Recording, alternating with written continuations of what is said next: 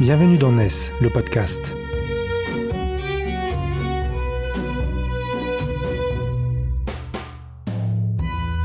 NES, c'est le média des nouvelles solidarités, édité par Corum, les experts 100% économie sociale et solidaire du groupe Vive.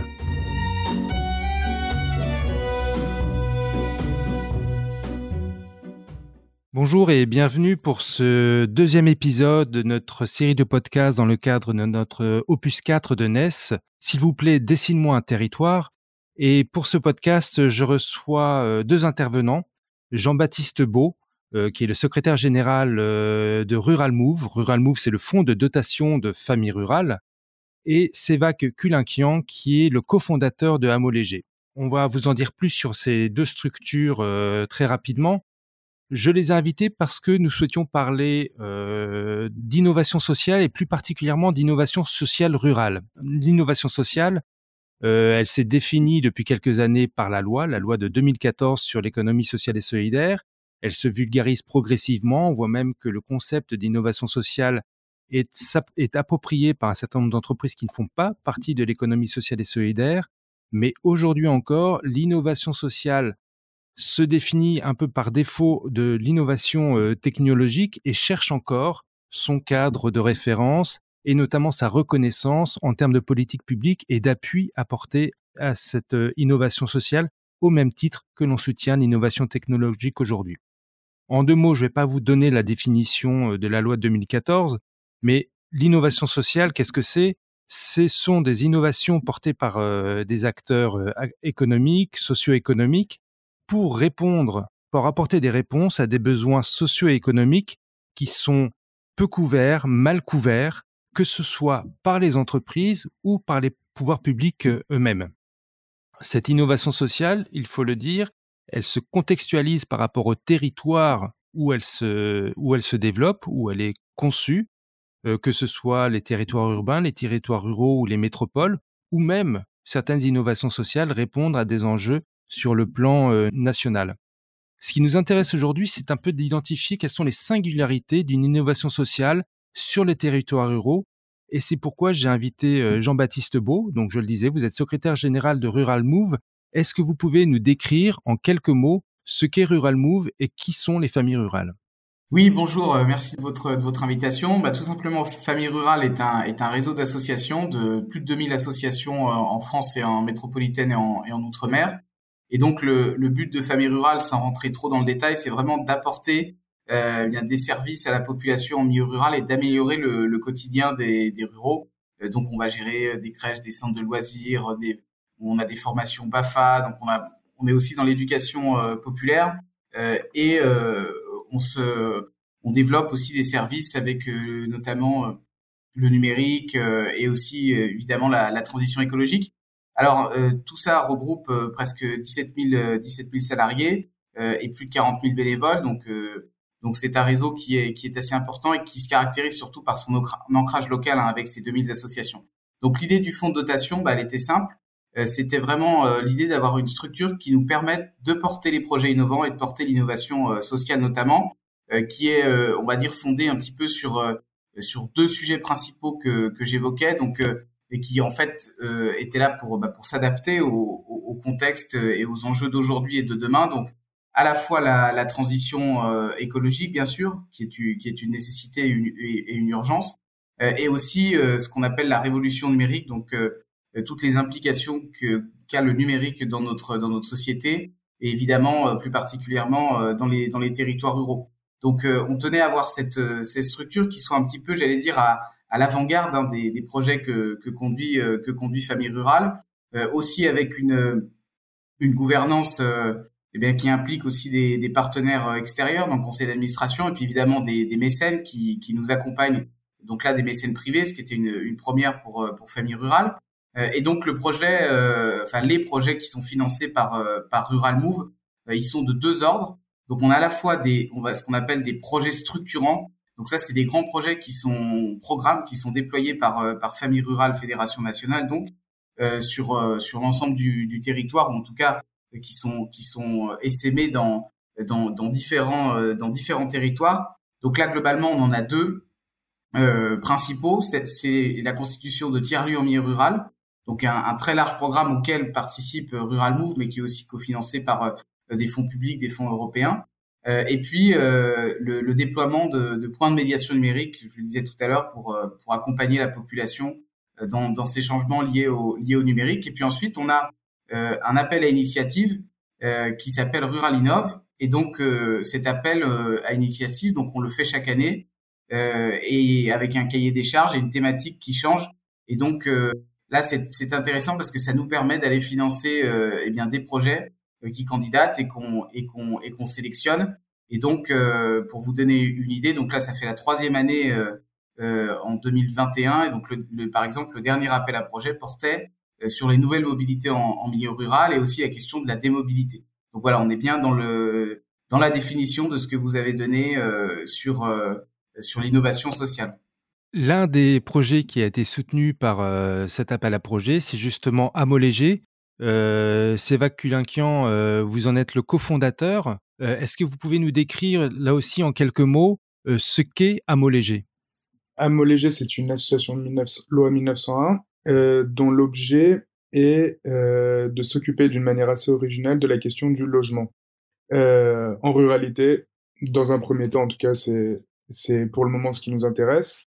Donc le logement, je ne vais pas répéter des évidences, mais il y a des problèmes structurels qui soient sociaux, c'est-à-dire euh, d'inégalité euh, à l'accès au logement, de pression euh, du logement dans le foyer des ménages, du mal logement, du non logement, etc., etc. C'est un problème aussi écologique, artificialisation des sols et pollution euh, liée à la construction de ces logements, et aussi euh, consommation d'énergie euh, trop importante pour le chauffage de, de maisons qui sont pas très performantes en, en majorité. Et ensuite, euh, c'est un problème euh, euh, plus démographique slash structurel à l'État, c'est l'exode urbain. C'est-à-dire qu'on a connu l'exode rural. Là, il y a déjà un exode urbain qui est en cours, euh, mais qui se double d'un parasitage euh, d'investissements locatifs et de maisons secondaires en ruralité qui fait que ça augmente la pression euh, dans des lieux qui en étaient euh, préservés jusqu'à présent et qui souffraient plutôt de désertification.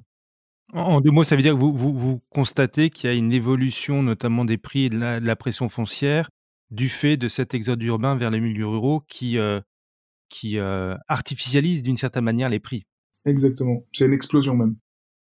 Euh, et donc, euh, Amolégé souhaite apporter une solution qui est là pour compléter des solutions existantes, euh, c'est bah, donc le concept de homologé, c'est-à-dire euh, des écoquartiers, des quartiers écologiques plutôt, euh, basés autour des principes de l'habitat participatif, c'est-à-dire euh, de la mutualisation d'espace et d'usage pour limiter justement les consommations liées aux, aux maisons personnelles individuelles. Ensuite, c'est de l'habitat écologique évidemment, tant sur la construction que sur euh, le système de fondation et euh, donc de moins ou pas utiliser de béton sur le sol directement. Et ensuite, euh, c'est une accessibilité financière euh, qui guide le montage du projet dans son ensemble. Euh, donc, la particularité, c'est que en plus d'être un, comment dire, un lotissement écologique en habitat participatif et qui se veut accessible financièrement, il y a un montage juridique qui est que nous promouvons, euh, qui est basé sur la non-spéculation foncière et immobilière, et sur le droit d'usage euh, de sa maison et de la terre, plutôt que, euh, enfin, versus un droit de propriété lucratif qui autorise spéculation, plus-value ou location.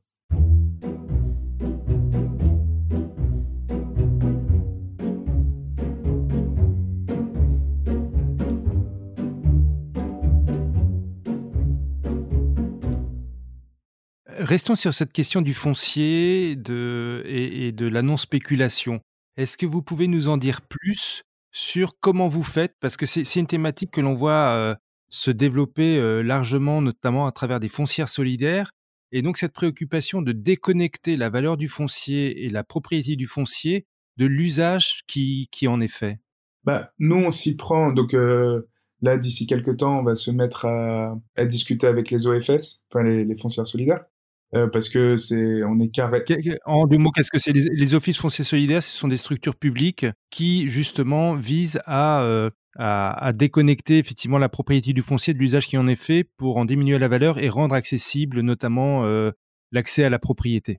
Exactement, c'est devenir propriétaire de son logement, mais propriétaire d'usage, c'est-à-dire que donc on y fait ce qu'on veut et qu'il y a personne au-dessus.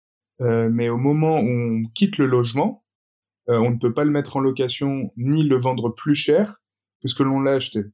Donc c'est ça la propriété d'usage en fait. Propriété d'usage, c'est simplement dire je suis le maître à bord tant que j'utilise la chose et quand je ne suis plus euh, l'utilisateur de la chose, donc là en l'occurrence c'est un logement la chose, euh, mais quand je ne suis plus l'utilisateur du bien, alors euh, je, je n'ai plus de, de droit et pouvoir sur ce bien et en plus de ça je n'ai pas le droit de tirer des revenus de ma simple propriété.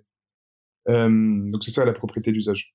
comment vous fonctionnez exactement, pardon, parce que euh, cette notion du foncier, on imagine en milieu rural, enfin on voit une économie agricole où la propriété de la terre, finalement, c'est la richesse dont on dispose. Exact. Alors, donc comment on fonctionne? Ça c'est la question de, de concrètement, qu'est-ce qu'on utilise comme euh, bah, outil pour euh, réaliser ce, cet objectif? Là-dessus, on utilise le bail amphithéotique et euh, deux autres structures, l'association 901 et la coopérative d'habitants. Donc, c'est en fait en fonction du type d'habitat, c'est-à-dire s'il est réellement déplaçable et démontable, et en fonction de l'ADN du projet du collectif d'habitants, qui peut être soit une ADN où il y a vraiment un côté nomade, léger, où les gens, voilà, ne cherchent pas vraiment à créer un patrimoine ancré et attaché au sol, versus des familles qui vont plus chercher une logique patrimonialisante et chercher à transmettre un bien à leurs enfants potentiellement en cas de voilà de, de succession, de décès ou de divorce, etc. On va utiliser dif différentes formes juridiques. Et donc là, des exemples concrets. On, en Bretagne, on a on a cinq communes qui travaillent avec nous. On en a une aussi dans le 06. Et ces communes mettent à disposition des terrains communaux à travers un bail amphithéotique à des associations ou des coopératives d'habitants pour qu'elles puissent euh, enfin, accéder à la jouissance du terrain. Donc ces familles sont propriétaires d'usage de leur maison, propriétaires d'usage du terrain également, parce que le bail amphithéotique, pendant la durée du bail, transfère tous les droits et pouvoirs du propriétaire au locataire. Et un bail amphithéotique, c'est un bail long, hein, c'est 35 ans, 99 ans. C'est minimum 17 ans et c'est maximum 99 ans. Là, les beaux euh, qui se font en ce moment avec notre accompagnement, c'est plus de 80 ans en moyenne. Et, et donc là, par exemple, la commune, parce que ce sont les premiers chantiers en cours là en ce moment, les communes donc, ne cherchent pas une, une rentrée d'argent rapide, elles cherchent au contraire une installation pérenne de familles euh, qui vont pouvoir s'ancrer dans la commune et y travailler, y mettre, euh, enfin, participer aux associations locales, mettre les enfants à l'école, etc., etc. Et donc pour ça, elles ont compris euh, qu'il fallait que le logement soit euh, confortable, euh, source de lien social, que, les gens ne se sentent pas seuls en fait. D'ailleurs, Famille Rurale, avec un sondage, une enquête avait montré que l'isolement, c'est une grande peur quand on pense à la campagne. et un logement qui ne soit pas un sacrifice financier trop important qui forcerait quelques années plus tard, la famille à repartir plus proche d'une métropole. Donc c'est pour ça que les communes, euh, entre guillemets, investissent avec euh, le bail amphithéotique sur euh, une installation pérenne et, et, sécurisée pour des nouvelles familles ou des familles du coin, en fait, qui arrivent plus ou qui arrivent de moins en moins à se loger sur place et qui sont obligés de toujours aller un peu plus loin ou au contraire d'aller carrément en ville pour euh, vivre dans des espaces enfin plus petits et plus proches du boulot.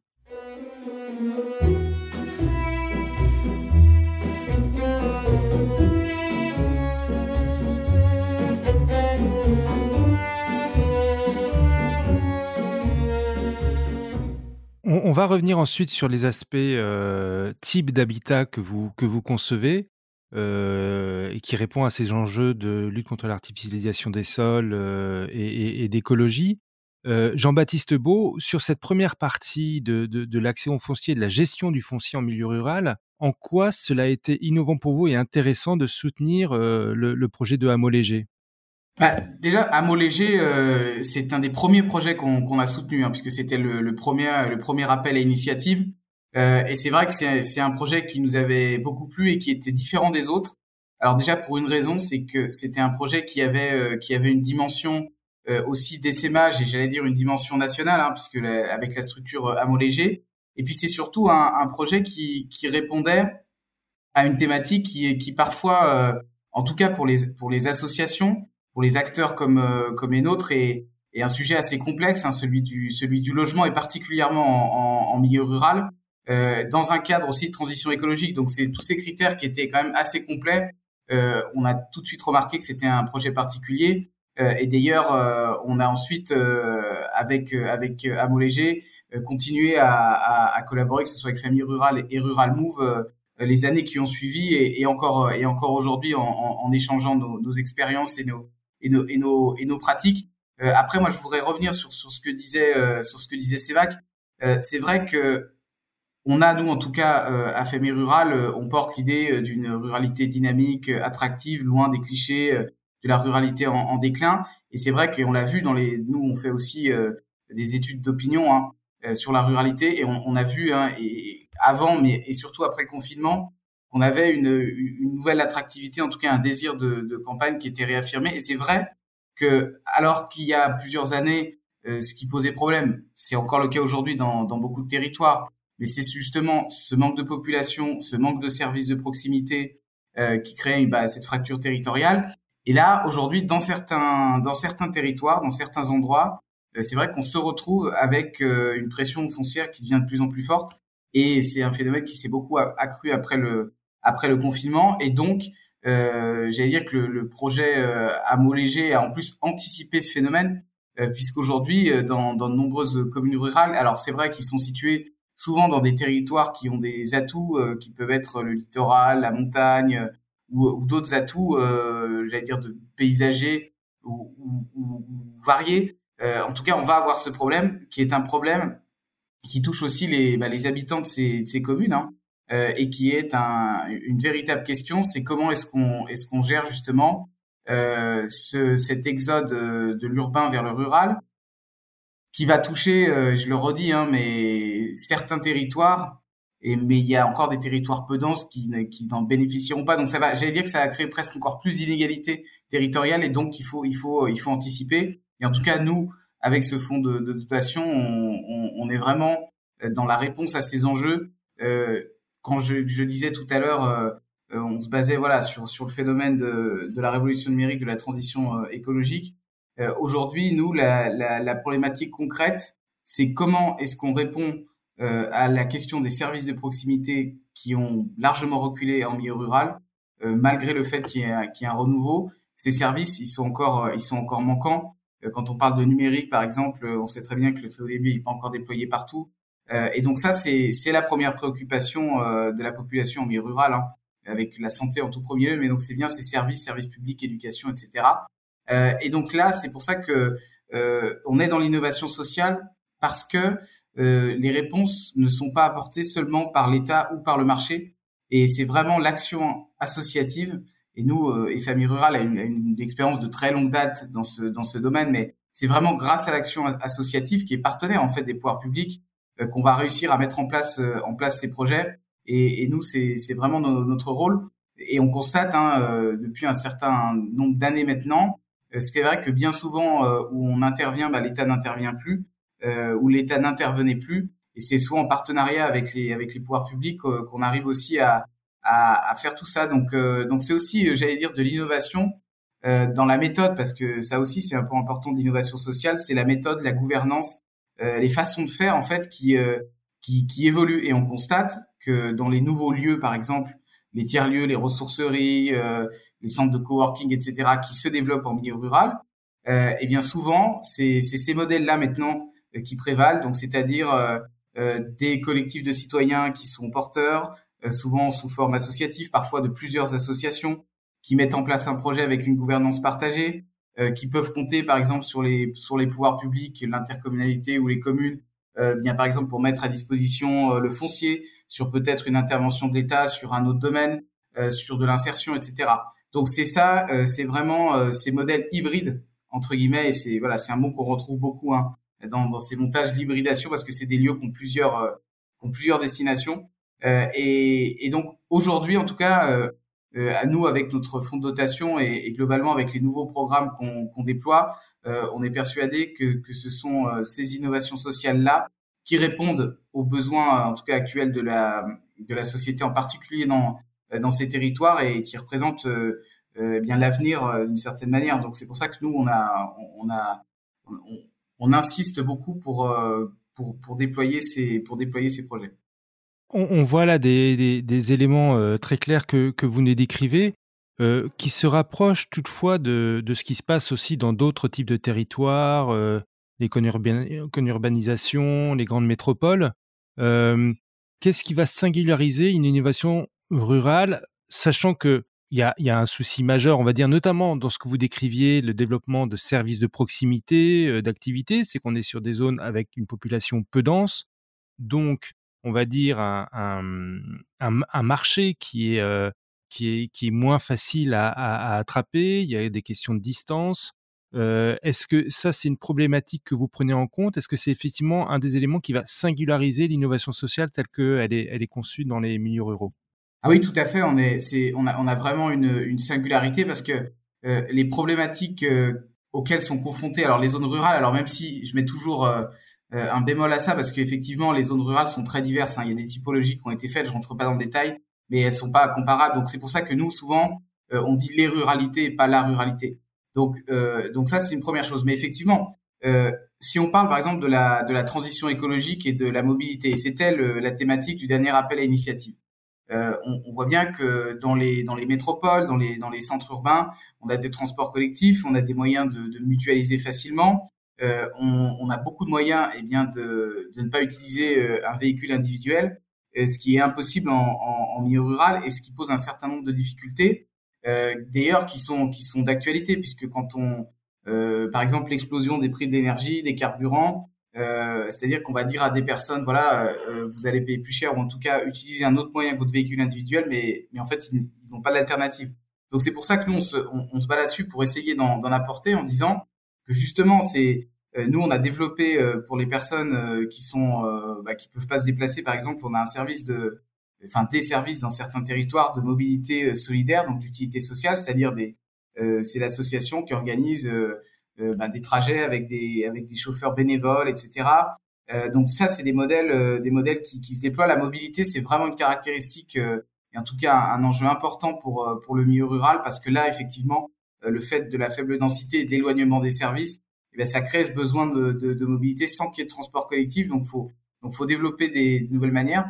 Euh, nous, par exemple, dans à l'occasion du dernier du dernier appel à initiative Rural Innov, euh, on, on, gère aussi nous de l'aide à domicile euh, et donc on a on a on a on a sélectionné un projet qui est qui est un projet de de mettre à disposition par exemple une flotte de, de voitures électriques pour les pour les aides à domicile. Alors à la fois bah, effectivement pour consommer moins de carburant euh, et puis aussi pour mettre à disposition euh, un véhicule à ces à ces personnes qui euh, qui ont un métier difficile mais qui aussi ont des problématiques particulières en milieu rural du fait justement de l'éloignement. Donc pour les, les programmes etc c'est très compliqué les, les journées. Euh, donc voilà, ça, ça c'est un, exemple, un exemple très concret. Euh, et puis ensuite, euh, eh bien sur sur tout ce qui est sur tout ce qui est bah, alimentation, c'était plutôt l'année dernière où on avait vraiment fait un, un appel à initiative sur sur l'écologie. Et, là, euh, c'est vrai que le milieu rural aussi a ses caractéristiques puisqu'on trouve euh, bah, des lieux de production qui sont proches euh, et qui sont pas parfois pas connectés avec les lieux de consommation, ce qui est assez dommage. Donc là, on a voilà, il y a, y a, tout un un certain nombre de choses à faire, mais ça, c'est un, on va dire que c'est un pan qui s'est beaucoup développé ces, ces, dernières années.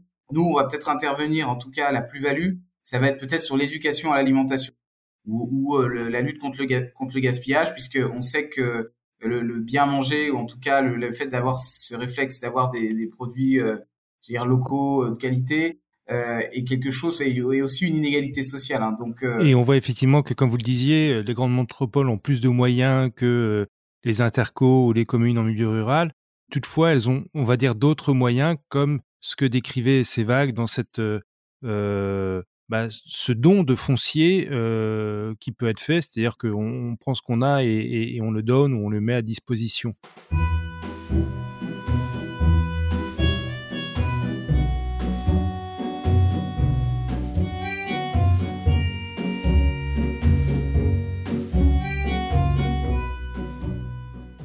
C'est vague que Culinquian, je reviens vers vous pour aborder aussi les modèles d'habitat que, vous proposez. Vous avez évoqué écoquartier, vous avez parlé d'écoquartier participatif. Quand on regarde ce que fait Amolégé, on a l'image de l'éco-village qui, qui, vient aussi, qui justement, l'éco-village a, peut-être cette mauvaise image d'être un, regroupement de personnes qui cherchent à créer leur mode de vie idéal, un peu en marge de, de la société. Peut-être que vous allez me, me, me contredire là-dessus, mais quels sont les types d'habitats que, que vous proposez? Directement, on propose pas des habitats parce qu'on n'est pas constructeur ni architecte, euh, ni on n'a rien à vendre sur ce sujet. Par contre, on travaille avec des professionnels de la construction qui sont soit euh, bon les métiers de la construction, charpentier, etc. Bref, les, métiers classiques, ou bien des concepteurs, constructeurs qui ont développé chez eux euh, des modèles, euh, soit avec garantie décennale ou pas. Et donc en fait, nous, notre boulot, c'est plutôt euh, de mettre en lien ces différents constructeurs et ces différents professionnels en qui on a confiance avec la commune ou les familles euh, qui sont en train de monter un, un mot léger. On a référencé, euh, c'est disponible sur notre site internet, un peu plus de 100 euh, concepts, modèles de, maisons en fondation réversible pour aussi centraliser tout ça parce que c'est éparpillé, enfin c'est toujours éparpillé sur internet donc on a ce catalogue, euh, c'est le nom qu'on a donné, euh, des habitats réversibles. Et dans ces habitats-là, en fait, il y a une grande diversité puisque le point commun, c'est que ils n'ont pas besoin d'un ancrage sur dalle béton, mais euh, le poids des maisons euh, peut être du très léger au très lourd. Si on pense à la maison terre-paille, euh, qui est en fait réversible techniquement, puisque bon, en fait, les, les, murs et la charpente, euh, enfin, on peut composter les murs et puis enlever la charpente et le bois, s'il y, a une, il y a une ossature bois. Et ensuite, les fondations sont réversibles. Donc, euh, juste euh, très concrètement, réversible, ça veut dire quoi? Réversible, en fait, c'est vraiment euh, littéral, c'est-à-dire qu'il peut revenir à son état originel. originel. Donc, le contraire d'irréversible. Donc, l'idée, c'est que ce soit des maisons qui ne laissent pas de traces irréversibles sur le sol par exemple, euh, que le terrain puisse repartir, euh, peut-être pas à l'instant T, hein, mais qu'il puisse repartir euh, 2, 3, 5, 10 ans plus tard sur un usage agricole, si nécessaire. C'est ça le, le réversible. Euh, donc dans les maisons réversibles, il y a les maisons mobiles sur roues, il y a les maisons déplaçables, c'est-à-dire tractables ou à l'aide d'une grue ou de force humaine. Il y a les maisons démontables, c'est-à-dire qui sur le plan technique architectural ont été pensées pour la démontabilité. Et enfin, il y a les maisons compostables, c'est-à-dire des maisons dont, dont on peut casser les murs, récupérer le squelette et enlever les fondations. Voilà, ça c'est les quatre types de maisons réversibles. On a l'image de l'éco-village euh, conçu par des personnes plutôt des urbains, euh, plutôt des CSP+, qui veulent changer de, de, mode de vie et qui vont vers ces types d'habitats euh, je, caricature, hein, qui, vont vers la yourte, euh, c'est des choses comme ça, et qui nous semblent peu euh, accessibles à une large population. Est-ce que vous vous contredisez cette idée-là au travers des euh, différents modèles que, vous présentez? Non, aujourd'hui, c'est le cas. Et c'est pour ça qu'on a créé Léger. C'est-à-dire que nous, on s'est rendu compte avec Xavier en voyageant dans les éco-villages que c'est accessible à ce type de population. Ou alors, il y a des populations qui sont pas forcément des CSP+, et qui n'ont pas des gros moyens, mais euh, qui vont vivre euh, euh, dans des dans des lieux de vie qui sont pas forcément confortables, et qui bénéficient pas de comment dire de, de réseaux ou de choses qui sont normales pour les pour les autres lieux de vie. Donc nous, c'est vraiment l'origine de notre association, c'est ça. C'est-à-dire que on croit beaucoup en, aux apports de l'habitat participatif et écologique. On croit beaucoup aussi aux apports de de voilà de, de gens qui sont pas des touristes euh, sur leur lieu de vie, mais qui sont vraiment euh, bah, des habitants euh, engagés qui tissent beaucoup de liens différents. Et donc notre but c'est rendre accessible les hameaux écologiques et participatifs. Donc pour ce faire, on a on a creusé du côté juridique, on a creusé du côté des, des partenariats avec la commune pour en fait partir du besoin de la commune, même du foncier communal, et avoir bah, des habitants qui, dès le, jour 1 de, de l'idée du projet, bah, soient en lien avec la commune et pas à côté ou en, en adversité. Euh, Aujourd'hui, là, parmi nos bénéficiaires, on a, on a une, une stagiaire qui a, qui a fait toute une enquête là pour euh, savoir qui sont nos bénéficiaires, en tout cas nos adhérents, plus euh, les gens qui nous suivent euh, sur les réseaux, etc. Elle a eu, je sais pas combien de réponses, aurait dû regarder, mais plusieurs, plusieurs centaines de, de, réponses. Et je crois que euh, c'est à peu près 30% de gens qui sont euh, à revenus faibles et sans capital, et euh, 50, 60%, bon, il y a toujours une zone grise au milieu, mais euh, la moitié, 40, 40%, 50% qui sont euh, CSP+, gros capital, en gros. Donc, euh, nous, le but, c'est qu'en fait, on part de loin sur ce sujet en France. Euh, donc, c'est déjà concrétiser des exemples solides qui donnent envie, parce qu'il y a, y a aussi un réenchantement euh, à produire, euh, parce que tout ce qui n'est pas désirable n'est pas euh, poursuivi par l'être humain. Donc il faut rendre désirable le côté mutualisation, le côté rural, le côté euh, voilà acteur euh, de sa commune, etc. C'est pas le cas aujourd'hui. On est plus habitué à, à d'autres figures et d'autres euh, habitudes. Donc rendre désirable en réussissant des, des hameaux légers. Et ensuite, euh, en parallèle, on, on fait pas, on n'est pas en train de concrétiser puis sensibiliser. On est déjà en train de sensibiliser, mais c'est plus quand, à partir du moment où on aura des beaux exemples, qu'on pourra montrer, sensibiliser et, euh, et voilà mettre des graines dans des têtes qui qui ne sont pas tournées pour le moment vers ça. Est-ce est que vous avez déjà un, peu un recul sur euh, l'impact que ces projets, en l'état où ils sont, sur le territoire, sur la population du village ou même sur, le, sur, sur la collectivité? Qu'est-ce que ça apporte? Qu'est-ce que ça pose comme question? Qu'est-ce que ça peut créer aussi comme éventuel conflit euh, sur le territoire? Bah, en, en apport, c'est assez simple. Enfin, il y a un apport tout à fait direct. C'est avoir, par exemple, 12 nouvelles familles, alors que la logement, euh, la commune, pardon, n'a plus de logement à offrir, ni en propre, euh, ni à l'achat, ni en location. Donc, des, des, zones bouchées, quoi. Donc, c'est, ça, c'est un apport très direct avec, bah, des enfants, etc., etc.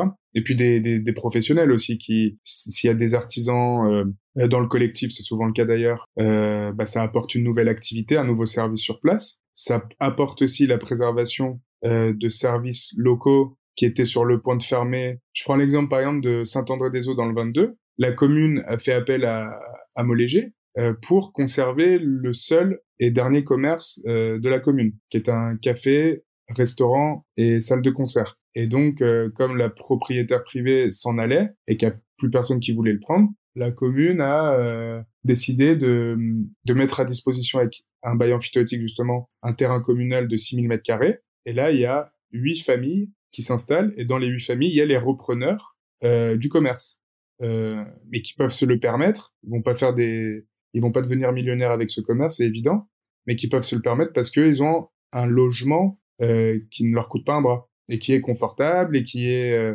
euh, pas isolé, etc., etc. Ça, c'est par exemple Saint-André-des-Eaux. On a euh, par exemple Trémargat ou Comana, sont des zones bretonnes qui sont pas ultra attractives euh, et qui ont pourtant du potentiel, notamment agricole, artisanal, etc. Et, et même même schéma grâce au hameau léger et donc grâce à un, un mode, enfin un lieu de vie accessible et créateur, enfin voilà où il y a une solidarité, il y a il y a du lien social, euh, de, des, des amitiés qui peuvent naître eh bien, on peut accueillir 5, 6, 10 familles d'un seul coup. Ça, c'est, et la deux, et la troisième chose, c'est que c'est, l'apport, il est pérenne. C'est-à-dire que nous, on n'accompagne pas des projets euh, euh, qui peuvent dévier en logement secondaire ou en investissement locatif pour ses propriétaires. Donc ça, c'est la garantie c'est une garantie exceptionnelle que ne peuvent pas avoir les communes avec le, le privé euh, classique. Euh, on peut, je prends par exemple, j'ai pas envie de donner des noms parce que voilà, mais il y a des communes, il y a de nombreuses communes bretonnes euh, qui peuvent avoir une famille, comment dire, qui arrive, je sais pas, en 2000, dans les années 2000. Puis en fait, cette famille, pour x, y raison, elle décide de partir. Et en fait, elles vont garder le logement comme un logement de vacances. Et là, elles perdent d'un seul coup cinq personnes et un professionnel. Donc voilà. Ça, après, on n'a pas de mesure, on s'amuse pas encore. D'ailleurs, je sais pas si on s'amusera peut-être, on verra, mais à mesurer de manière métrique euh, mais les apports, c'est tout simplement celui d'avoir des habitants à l'année, euh, motivés, euh, voilà, qui sont en plus qui, qui partent avec des bonnes intentions qu'on n'a pas non plus forcément euh, dans les déménagements classiques. Euh, là, on a vraiment des gens qui tout de suite vont prendre contact avec les associations locales, euh, avec l'école, etc. Voilà, il y a, y a une motivation plus importante et un ancrage plus fort dès le début. Ensuite, sur les conflits que ça peut créer localement, parce qu'il y avait cette question, euh, nous, au début, les deux premières années, on accompagnait beaucoup des collectifs qui cherchaient un... Enfin, nous, on a observé, hein, bien sûr, des conflits. Euh, mais il faut dire qu'il y a 20 ans, euh, c'était encore ultra, ultra euh, pionnier et rare. Même le, le mot n'était pas connu. Donc, on, a des exemples, oui, de situations conflictuelles, mais comme toute, euh, comment dire, comme toute nouveauté, elle apporte son lot de conflictualité, parce que ça bouscule, etc. Et puis même les gens qui étaient porteurs de ces nouveautés, donc des écoliers, etc., euh, n'avaient pas conscience, euh, n'avaient pas conscience de ce qu'ils faisaient eux-mêmes. Quand on invente quelque chose, on n'a pas, sur le moment, au moment d'inventer, on n'a pas conscience de ce qu'on est en train d'inventer. On est, on est sur le terrain. Aujourd'hui, avec le recul, on sait que c'est très important de comprendre qu'on arrive dans un lieu qui vit déjà, une commune qui vit déjà, qui a déjà ses commerces ou, ou pas, mais enfin, qui a déjà ses habitudes. C'est ce que disait euh, euh, la mairesse hier à Plessé, c'est voilà, vous allez arriver dans un dans un une ville, un, village qui vit déjà, qui n'a pas besoin de vous, mais qui a besoin de vous en même temps. Et donc, il faut vous intégrer. Et, et, et pour limiter les conflits, nous, on a un processus, on a un rôle, on a une mission qui est l'intégration locale. C'est à base d'événements, à base de rencontres, à base d'implication du voisinage direct aussi, euh, etc., etc. Et à base de patience, c'est-à-dire de ne pas faire les choses trop vite pour que l'intégration se passe au mieux. Après, il y aura toujours des conflits, c'est inévitable. Il n'y a pas une commune ou une ville euh, qui est exempt de, conflits de voisinage ou voilà de, de, mauvaise presse. Mais on voit là sur les projets qu'on accompagne, bah, hier à Plessé, c'était génial parce que c'était les voisins directs du terrain qui faisaient visiter au potentiel, enfin au candidat, le terrain euh, communal en question. Donc ça, c'est quand même preuve, euh, va dire, d'un bon accueil. Et c'était d'autres d'autres habitants de la commune de Plessé qui faisaient visiter le centre-bourg, les associations locales, etc., à tous ces candidats.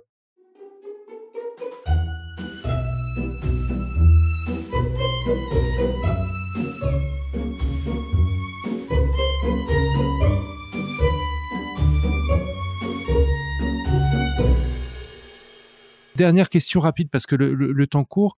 Euh, on parle de d'accessibilité euh, financière. Est-ce est que vous pouvez donner un ordre de prix? On peut devenir propriétaire avec quel, euh, pour quel montant en fait, enfin propriétaire? On peut devenir habitant dans un dans un hameau léger pour quel montant? Ça va dépendre des communes, des situations, mais on n'est pas encore au stade où on peut, comment dire, arriver avec un barème fixe qu'on dépasse pas. Là, nous, nous aussi, on expérimente. On est dans une, on est à notre troisième année. Là, on commence la troisième année.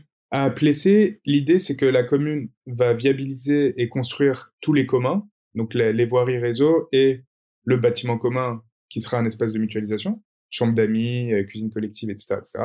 Les habitants paieront tous 150 euros par mois euh, pour justement jouir du terrain et de ses communs. Et ensuite, eux, ils doivent simplement financer leur maison et la poser dessus. Maintenant, le prix, euh, donc il y aura 150 euros tout le temps. Ça, ça va d'ailleurs permettre d'amortir l'investissement de la commune en 25 ans.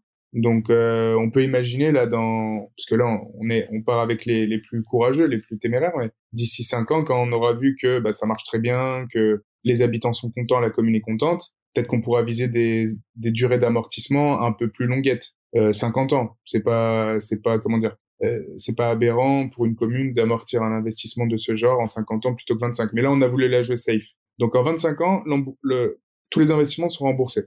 Mais ces 150 euros vont rester là pour créer un budget communal pour d'autres œuvres d'intérêt général. Euh, et ensuite, si on part sur... Euh, donc là, l'ADN de Plessé, c'est vraiment... C'est pas encore défini, parce que c'est le collectif qui va porter son ADN, mais j'ai l'impression que ça va être un projet avec euh, un fort aspect de mobilité, démontabilité ou déplaçabilité des, maisons. Euh, je pense qu'on peut aller euh, du 10 000 pour les gens qui autoconstruisent beaucoup à du 80 90 000 pour les gens qui construisent pas du tout et qui veulent des plus gros espaces par foyer. Jean-Baptiste Beau, pour boucler peut-être cette question, notre discussion autour de ces innovations sociales rurales, peut-être un mot. Est-ce que euh, le prochain appel à projet de, euh, enfin le prochain appel à projet Rural Innov est déjà dans les tuyaux et sur quelle thématique pour voir vers quel terrain vous allez? Alors on n'a pas encore la thématique, on, va bientôt la, définir lors du prochain conseil d'administration, qui sera d'ailleurs un conseil d'administration renouvelé puisque les pionniers arrivent maintenant au terme de leur mandat. Euh, donc voilà, donc on aura en, entre février et mars un, nouveau conseil d'administration et un nouvel appel à, à, initiative Rural Innov. Euh, D'habitude, on le faisait après l'été, mais là, on, va le, en tout cas, on annoncera la thématique euh, ce printemps directement pour avoir, pour laisser les porteurs de projets avoir un peu plus de temps. Voilà.